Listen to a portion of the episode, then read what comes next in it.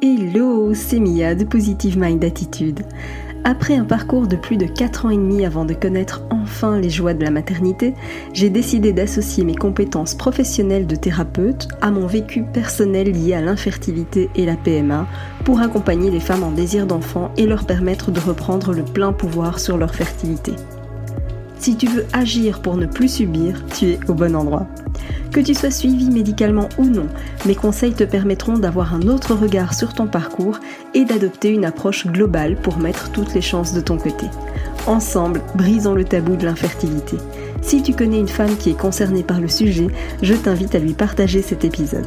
Maintenant, installe-toi confortablement et c'est parti pour l'épisode du jour. Les perles du médical. Chaque jour m'amène un lot de surprises et vraiment, je crois que le terme exact, c'est pas vraiment surprise. Je crois que le terme exact, ce serait plutôt euh, le fait d'être effaré. Et encore, je sais pas si c'est le juste mot, mais face au corps médical et à sa façon de traiter l'infertilité. Alors aujourd'hui, dans cet épisode, peut-être que tu vas me trouver un peu dur avec le corps médical, mais c'est malheureusement la triste vérité, la triste réalité de la plupart d'entre eux. Et je vais te donner des exemples juste après et tu vas comprendre pourquoi je te rassure quand même, il y a vraiment des pépites hein, parmi les membres du corps médical, ne me fais pas dire ce que je n'ai pas dit. Il y a évidemment des gens qui sont hyper compétents et bienveillants, parce que les deux ne sont pas incompatibles. Hein. On peut avoir des humains euh, gentils, compréhensifs et compétents. Euh, mais c'est vrai qu'il faut les trouver, ceux-là. mais je reste convaincue qu'il y en a vraiment, vraiment, vraiment beaucoup. Euh, et en même temps, je sais aussi, pour ceux qui en font partie de, de ce milieu médical, à quel point on leur facilite pas la tâche, parce que c'est vrai qu'on leur reproche souvent de ne pas connaître euh, le dossier ou en tout cas pas suffisamment le dossier des patients, etc., ce qui est un fait. Et en même temps, je me dis, mais en enchaînant plus de 40 consultations par jour, comment est-ce qu'il pourrait en être autrement? Donc il y a aussi ce côté où clairement on, les pousse vraiment dans, les retranchements et on les presse comme des citrons. En tout cas, le système actuel est, très compliqué par rapport à ça. Donc voilà. Euh, mais Bon, il faut dire ce qui est, il y a encore une fois des gens super, et puis il y a les autres. Et vraiment, après euh, les perles du bac, je pense vraiment qu'on peut faire les perles du médical. En tout cas, je vais y penser un jour, peut-être à sortir un bouquin sur, euh, sur ce que j'ai déjà pu entendre, mais c'est quand même énormissime. Alors, Là, je suis peut-être un peu dure, je te l'accorde, mais c'est sans doute l'accumulation aussi, parce que ça, ce sont des perles euh, que j'ai récoltées juste en une semaine. Donc, voilà, pour te donner le niveau quand même. Alors peut-être que tu dis oui, mais c'est quoi euh, Comment ça se fait Etc. etc. Eh bien, je vais te donner les exemples directement, les exemples que j'ai entendus juste une pendant une seule semaine. Alors vraiment, prépare-toi parce qu'il y a des perles, hein, vraiment. Alors, dans les perles entendues, eh bien, j'ai eu une sage-femme qui a refusé de, de donner de la progestérone pour la simple raison qu'elle ne croit pas que ça joue un rôle aussi important dans la fertilité. vraiment, moi j'ai failli m'étrangler sur le coup quand j'ai entendu ça. Euh, je rappelle quand même que étymologiquement, le mot progestérone signifie progestation. Alors, si elle ne croit pas que la progestérone joue un rôle important, ma foi, elle est libre de ses opinions, mais ça ne l'empêche pas de prescrire le nécessaire, d'accord? Ça ne l'empêche pas de doser quand c'est nécessaire, etc. On ne lui demande pas son avis personnel. Euh, voilà, on, est dans le corps médical. Euh, en tout cas, les personnes qui y sont sont dans le corps médical. Elles ont un avis qui leur est propre et qui leur appartient, c'est ok, mais pas d'intrusion de, croyances personnelles en la matière, parce que ça peut vraiment mettre à mal le, démarrage d'une grossesse. Donc euh, voilà, la sage-femme qui refuse de la progestérone parce qu'elle croit pas que ça fonctionne, vraiment, c'était pas mal. Mais c'est pas tout, hein. ce, serait bien si ça s'arrêtait là, mais non, c'est pas tout. J'ai aussi eu un, gynécologue qui a affirmé qu'il n'y avait absolument aucun lien entre la maladie de Crohn et l'infertilité. Bon, alors, le lien n'est pas direct, c'est vrai. Mais quand même, c'est une pathologie qui est inflammatoire. La, maladie de Crohn, c'est ça, c'est une maladie inflammatoire euh, au niveau intestinal. Donc, j'entends que ce n'est pas l'inflammation de l'utérus, mais enfin, si tu connais un petit peu le positionnement des organes, les deux sont pas très loin, hein, de, de façon générale.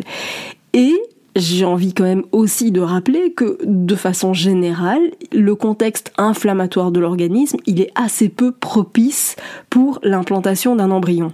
Alors ok, c'est pas forcément la maladie de Crohn qui va empêcher considérablement une grossesse, ça je l'entends, mais ça va quand même freiner euh, les probabilités et les chances de mise en route. Donc c'est intéressant quand même d'aller creuser cette pathologie-là ou n'importe laquelle qui aurait une origine inflammatoire pour voir un peu ce qui se passe parce que ça peut être révélateur d'un contexte inflammatoire au niveau de l'organisme au sens large. Si je prends tout ce qui, en fait, toutes les pathologies qui terminent en it, euh, névrite, gingivite, euh, endométrite, etc. Toutes les pathologies qui terminent en it sont des pathologies inflammatoires. Donc, quand on fait le bilan avec ces patients et que on leur pose des questions sur leur historique, sur leur pathologie, etc., c'est bien d'aller voir s'il y a d'autres pathologies euh, plutôt d'origine inflammatoire parce que ça vaut le coup de creuser de ce côté-là. Enfin, voilà lui, visiblement, il voyait pas le lien. Hein. je rappelle quand même que intestin utérus, c'est un petit peu côte à côte. Hein. mais bon, voilà. Visiblement, euh, je pense qu'il avait du mal à, revoir le positionnement des organes. Bref. Un troisième, euh, une troisième perle, c'est que un médecin renommé de surcroît, dont, je tairai le nom, euh, un médecin renommé très présent sur les réseaux sociaux, affirme haut et fort que la pilule est, je cite, le seul remède au SOPK, donc là vraiment, je crois que cette phrase-là, elle se passe de commentaires parce que visiblement, on en est encore à penser qu'une pilule est un remède à une pathologie. Euh, voilà, je ne sais pas quoi dire quand on en est à avoir ce genre de raisonnement. Pour rappel, non, une pilule n'est pas un traitement à une pathologie. La pilule ne fait que masquer les symptômes. C'est tout. Ça revient en boomerang à un moment ou à un autre. Que ce soit quand on est en désir d'enfant, que ce soit quand on est euh, à un stade plus avancé qui est plutôt préménopause, voire ménopause, il y a des pathologies qui reviennent en boomerang. Donc non, la pilule n'est pas un remède à une pathologie quelle qu'elle soit. Ça revient juste à mettre un pansement sur une plaie ouverte, c'est tout ce que ça fait. Voilà, mais visiblement certains médecins sont encore convaincus que la, pilule soigne que c'est euh, le remède ultra euh, pour les pathologies. J'ai aussi une sage-femme qui a conseillé à une femme qui était atteinte du syndrome des ovaires polykystiques d'arrêter de se focaliser sur l'absence d'ovulation. Parce que en PMA, je cite, hein, en PMA, tout est prévu pour que le corps fasse ce qu'il faut. Ouais, euh, comment dire? Je crois que c'est sans doute pour ça que on avoisine un taux euh, record de 23% de réussite. je, voilà, je sais pas, c'est l'humour noir. Hein. Là vraiment, je, j'en peux plus de ce genre de, discours. Euh, je rappelle que selon les dernières statistiques de l'agence de biomédecine pour l'année 2020, les taux de réussite en PMA sont de 23%. Donc, euh, je rappelle aussi au passage que l'ovulation, c'est le cinquième critère qui est observé pour déterminer l'état de santé général des femmes. Oui, je donne un scoop pour cette sage-femme si elle m'écoute ou si on lui transfère ce message. Eh bien, l'ovulation ne sert pas qu'à faire des bébés. Eh bien non. Je sais, c'est un scoop. non, vraiment, l'ovulation, ça sert aussi à éviter tout un tas de pathologies, plus ou moins graves tout au long de sa vie. Je pense notamment à des maladies cardiovasculaires, je pense euh, évidemment donc tout ce qui est euh, risque cardiaque, etc. Mais dans certains cas, on peut même avoir des cancers de l'ovaire. Donc l'ovulation, c'est pas juste pour faire des bébés. Si l'ovulation est là, c'est pour un équilibre hormonal. Et cet équilibre hormonal, il est crucial tout au long de sa vie. Donc qu'on arrête de dire aux femmes qu'elles ne doivent pas s'inquiéter de l'ovulation parce que en PMA tout est fait, tout est déclenché. C'est pas vrai, encore une fois, on ne fait que mettre un pansement sur une plaie ouverte tant qu'on n'a pas résolu le problème. C'est important d'aller retrouver une ovulation de qualité de façon mensuelle parce que c'est un critère de santé. C'est important. Donc voilà, ça c'était euh, le coup de la sage-femme, hein, qui pour elle c'est pas nécessaire l'ovulation, c'est pas grave. Et puis bien sûr le classique, mais ça vraiment j'y ai droit euh, à peu près toutes les semaines, de, dire euh, ah ben il doit y avoir une erreur au labo parce que votre AMH est plus élevé qu'au dernier contrôle et ça c'est pas possible. Vraiment, ça j'y ai droit toutes les semaines. J'ai encore beaucoup, beaucoup, beaucoup de médecins qui sont convaincus qu'une AMH ne peut faire que diminuer. Sauf que c'est pas vrai. Euh, une AMH, ça peut aussi augmenter et j'en profite pour rappeler au passage que L'AMH n'est qu'un indicateur de ton taux de réponse à une stimulation ovarienne et qu'elle n'est pas en lien forcément avec ta probabilité de mettre en route une grossesse. J'ai accompagné tout un tas de femmes avec des AMH plus que faibles et qui ont été enceintes, qui sont enceintes actuellement, et certaines même sans aucune aide médicale. Donc c'est possible, il suffit d'un seul. Et ça, vraiment, il faut le garder en tête. Donc tu vois, j'ai vraiment eu euh, des perles là que j'ai pu euh, collectionner rien qu'en une semaine, hein, parce que j'insiste, ce critère de délai est important. Tout ça, c'est juste sur une semaine, donc je te laisse euh, imaginer ce que j'entends depuis des années. donc vraiment, je crois que je pourrais en écrire un livre. Et si c'était pas aussi dramatique pour la fertilité et la santé des femmes, franchement, j'en rirais.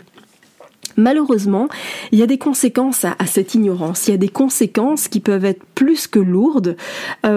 Et pour n'en citer de quelques-unes, eh bien, ça entraîne comme conséquence le fait d'enchaîner des tentatives infructueuses et souvent inutiles si on n'a pas corrigé le déséquilibre. Comme je le disais, c'est mettre un pansement sur une plaie ouverte, ça ne sert à rien.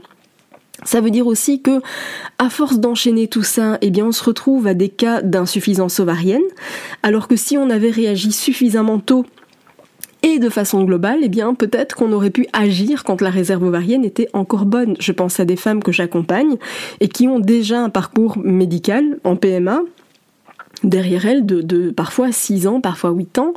C'est énorme. Je sais pas si tu imagines, et peut-être que tu fais toi-même partie de, ces femmes, mais si on avait eu un suivi plus adapté, plus poussé, plus approfondi, plus professionnel euh, depuis le départ, on n'en serait peut-être pas là aujourd'hui.